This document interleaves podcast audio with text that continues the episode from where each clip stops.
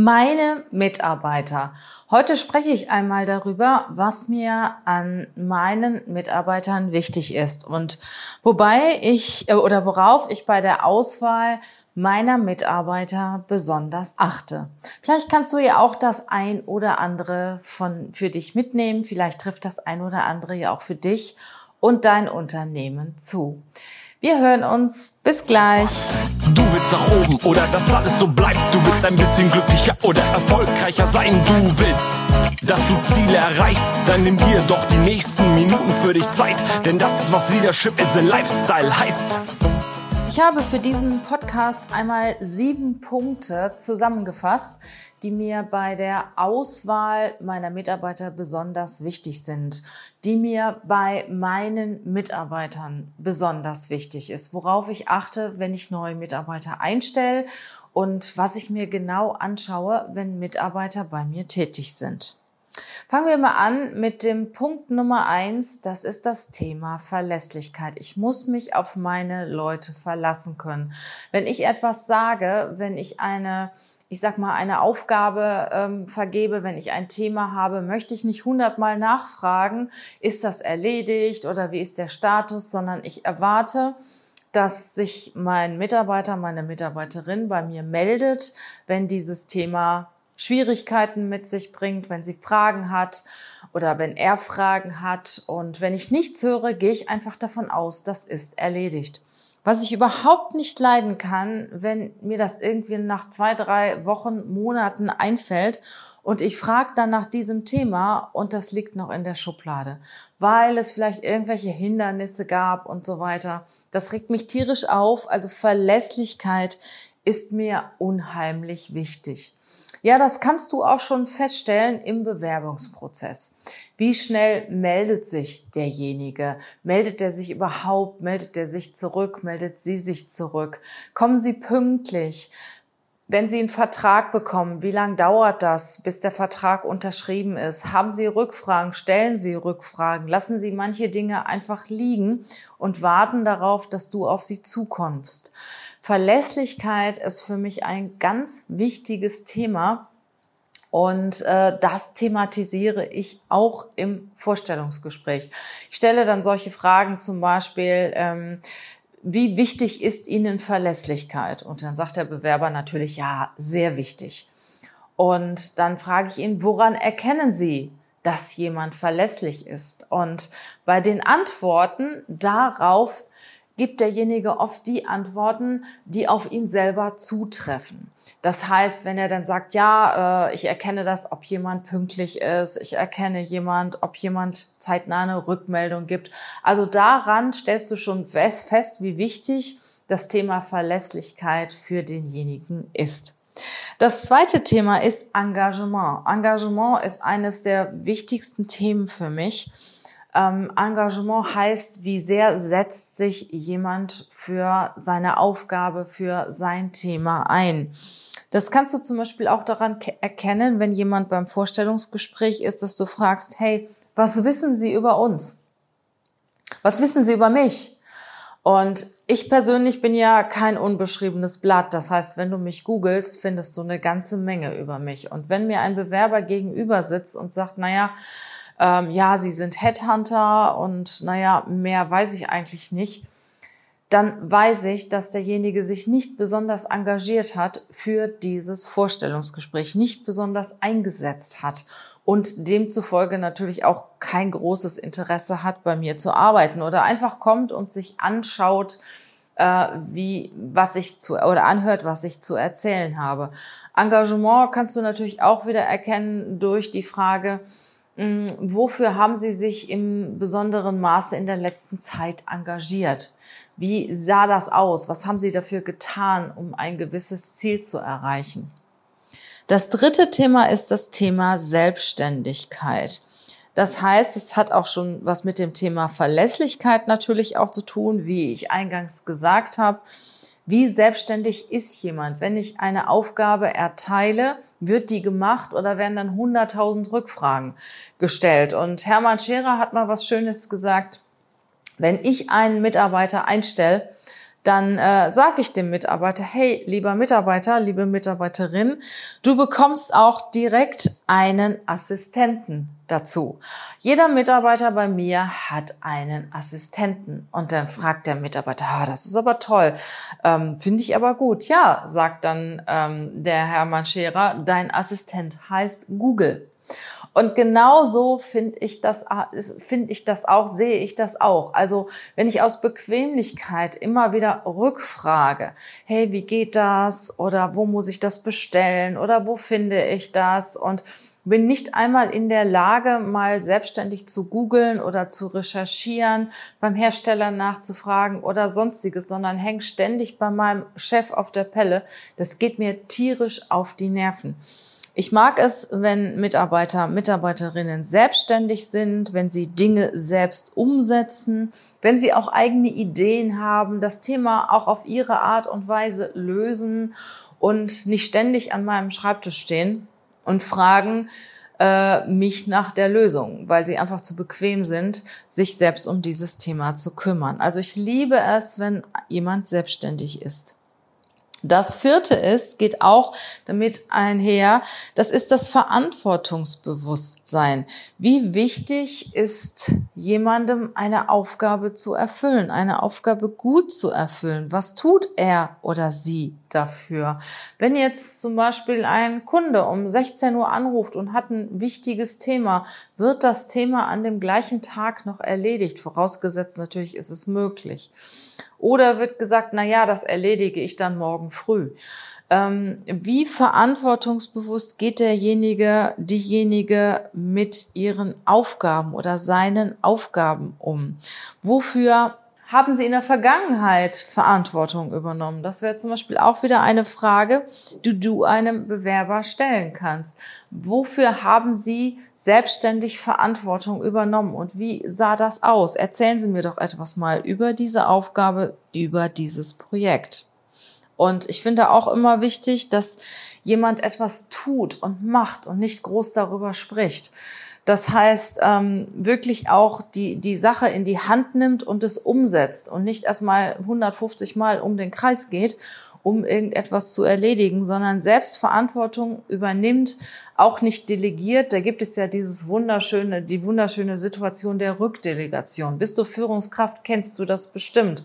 Das heißt, du gibst einem Mitarbeiter eine Aufgabe und der kommt zu dir zurück und sagt, hm, Sie können das doch viel besser und ich weiß nicht so richtig und Sie haben das doch letztens schon mal gemacht, können Sie das nicht kurz mal eben machen? Und schwuppdiwupp hast du deine Aufgabe wieder zurückbekommen. Und sowas mag ich auch überhaupt nicht. Das fünfte Thema ist, ein sehr wichtiges Thema für mich, ist das Thema Loyalität. Loyalität zu mir, zum Vorgesetzten, zum Unternehmen, zu den Kollegen. Wie redet derjenige in meiner Abwesenheit? Das kannst du auch im Bewerbungsgespräch erkennen, wie redet jemand über seinen derzeitigen, über seinen vergangenen Arbeitgeber wenn du zum Beispiel fragst, hey, warum hast du gewechselt, warum hast du diese Stelle verlassen, dann kommen sehr, sehr oft negative Bemerkungen über das Unternehmen, über die Vorgesetzten. Und so wird derjenige auch irgendwann einmal über dich reden. Und deswegen, also wenn Bewerber zuhören, auf jeden Fall niemals schlecht über den eigenen Arbeitgeber reden oder über den Arbeitgeber davor, auch wenn man sich mal mit jemandem nicht verstanden hat manche Menschen passen zusammen und manche Menschen passen halt nicht zusammen. Und wenn man merkt, dass man irgendwie nicht auf einer Ebene ist, dann kann man gehen. Dann ist das aber auch okay so. Und mir ist es ganz wichtig, dass ein Mitarbeiter, eine Mitarbeiterin Loyalität ist, auch über vergangene Firmen, vergangene Kollegen äh, positiv spricht, egal was passiert ist. Und Sowas kann man natürlich sehr gut erkennen, wenn man die Historie, die berufliche Historie der Bewerber hinterfragt. Wie redet diese Person über Menschen in der Vergangenheit, ja, mit der sie sich vielleicht nicht so gut verstanden hat, mit Unternehmen, die sie verlassen hat? Das ist ein gutes Indiz dafür, wie loyal der Mitarbeiter auch irgendwann mal zu dir ist. Der sechste Punkt, der mir sehr wichtig ist, ist Empathie und Menschenliebe.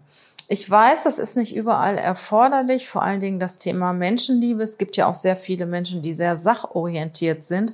Bei uns, bei mir, wir sind eine Personalberatung. Wir haben sehr, sehr viel mit Menschen zu tun, mit unseren Kunden, mit den Bewerbern, mit Coaches, untereinander. Und von daher ist es ganz wichtig, dass meine Mitarbeiter eine starke Empathie hegen und pflegen und haben und Menschen mögen. Und es hat nicht jeder, es mag nicht jeder Mensch. Es ist auch okay so. Es mögen auch äh, gewisse Arbeitnehmer die Sache. Das ist in vielen Berufen oder in manchen Berufen auch sehr wichtig. Wenn du irgendwo sehr Zahlen, Daten, Fakten orientiert arbeitest, ähm, ist es besser, wenn du zahlenorientiert bist, als wenn du menschenorientiert bist. Das Allerbeste ist natürlich, wenn du beides hast. Ich kann es durchweg verstehen, dass es bei gewissen Berufen nicht erforderlich ist. Bei uns wir haben den ganzen Tag mit Menschen zu tun. In unserer Personalberatung ist halt Empathie und Menschenliebe sehr wichtig. Und vor allen Dingen ist es natürlich auch schön im Miteinander. Es ist schön, wenn man Menschen mag, wenn man sich um seine Kollegen kümmert, wenn man mal einen Kuchen mitbringt oder eine Schokolade spendiert, wenn man fragt, hey, ich gehe zum Mittagessen, gehst du mit? Und wenn einer vielleicht traurig hereinguckt, hey, kann ich dir irgendwie helfen? Ist irgendwas bei dir? Magst du mal erzählen? Und so weiter. Also das hebt auf jeden Fall das Arbeitsklima, das hebt die äh, Atmosphäre und ja, wenn, wenn man ein gutes, angenehmes Arbeitsklima hat, eine gute Arbeitsatmosphäre, arbeitet man ja noch viel, viel lieber und die Ergebnisse sind im Endeffekt besser. Der letzte Punkt ist, ich suche Persönlichkeiten. Ich suche Persönlichkeiten und keine Mitläufer. Also bei einigen meiner Mitarbeiter habe ich beim Vorstellungsgespräch dreimal drüber nachgedacht, ob ich sie einstellen soll, weil sie irgendwie anders waren oder besonders waren und vielleicht auch gar nicht so gut zu der Position passten. Aber wenn ich dann genauer darüber nachdenke, ich liebe es, wenn jemand Persönlichkeit hat. Und das merkst du ähm, ja, wenn, wenn jemand ist so wie alle anderen, der hat nicht unbedingt eine eigene Persönlichkeit, der macht halt die anderen nach. Und äh, ich weiß immer noch, äh, ich hatte mal einen Vorstand in einem Unternehmen, in dem ich gearbeitet habe, der hat gesagt, Richtig, richtig gute Menschen haben Ecken und Kanten und die zeigen ihre Persönlichkeit und machen nicht das, was die anderen machen. Und schauen wir uns doch mal die erfolgreichen Persönlichkeiten an, wie sie alle heißen. Steve Jobs zum Beispiel, Elon Musk, ja, es sind keine Menschen wie jeder andere. Es sind ganz besondere Menschen, die auch ganz besondere Ecken und Kanten haben, sich für ihre Themen besonders einsetzen. Und äh, diese Menschen mag ich sehr. Also ich möchte keine Mitarbeiter, die mir nach dem Mund reden. Ich möchte Leute, die ihre eigene Meinung sagen, die auch für ihre Meinung kämpfen und natürlich auch schon mal, klar, auch schon mal eine Ablehnung ertragen müssen. Es ist halt so. Aber ich mag es, wenn ich Persönlichkeiten habe, wenn ich auch Menschen habe, die sich was trauen, die mutig sind, die für ihre Sache einstehen, die nach vorne gehen, die ein Ziel haben, die einen Plan haben und ja, und engagiert sind. Das geht alles irgendwie äh, einher. Woran kannst du das merken? Das merkst du eigentlich schon im, im Vorstellungsgespräch, wenn die Person anders ist als die anderen. Wie anders, ähm, das stellst du sicher fest. Du merkst, dass irgendetwas anders ist. Gehst du mit jemandem essen und das Essen schmeckt nicht und derjenige sagt auch während des Essen, hm, die Kartoffeln sind versalzen oder was auch immer, irgendwie schmeckt das nicht. Und dann kommt der Ober und dann fragt der Ober, schmeckt's Ihnen? Und dann sagt die Person, ja, das schmeckt. Und ich sag mal, das ist keine Persönlichkeit. Der Ober kann natürlich nichts dafür, wenn es schmeckt. Du könntest zum Beispiel auch sehr wertschätzend sagen, Sie sind sehr freundlich, danke, dass Sie fragen. Also das Essen schmeckt mir nicht so gut, aber Ihr Service, der ist klasse. Zum Beispiel, ne? weil der Ober kann ja nichts dafür, wenn, wenn das Essen nicht schmeckt. Und äh, ja, der ist besonders äh, äh, arm dran, wenn er in einem Restaurant arbeitet, wo der Koch halt nicht so toll ist. Nichtsdestotrotz, also du, du stehst dazu. Du sagst das, was du denkst. Du kannst es sehr freundlich, sehr wertschätzend sagen. Du sagst das, was du denkst. Oder gibst du einem Ober, der unfreundlich ist, gibst du dem Trinkgeld? Nein. Also bei mir kriegt der Ober kein Trinkgeld. Ich gebe definitiv einem Ober Trinkgeld nach seiner Freundlichkeit, nach seiner ich sag mal, aufmerksam, wie aufmerksam, wie aufmerksam er ist, danach gebe ich Trinkgeld. Und es gibt einfach Leute, die geben immer zehn Prozent. Ne? Also äh, klassisch immer zehn Prozent, da kannst du nichts falsch machen. Oder eine Frage im Vorstellungsgespräch kann zum Beispiel sein, wann haben Sie Ihre letzte Bewertung bei Google abgegeben? Und war die positiv, war die negativ? Was ist da passiert? Persönlichkeiten sagen ihre Meinung, Persönlichkeiten haben eine eigene Meinung und haben Visionen, haben Ziele und setzen sich auch dafür ein. Es ist natürlich so, äh, sogar sehr häufig so, dass sie auch nicht so leicht zu führen sind. Ich weiß, das ist eine Herausforderung für die Führungskraft.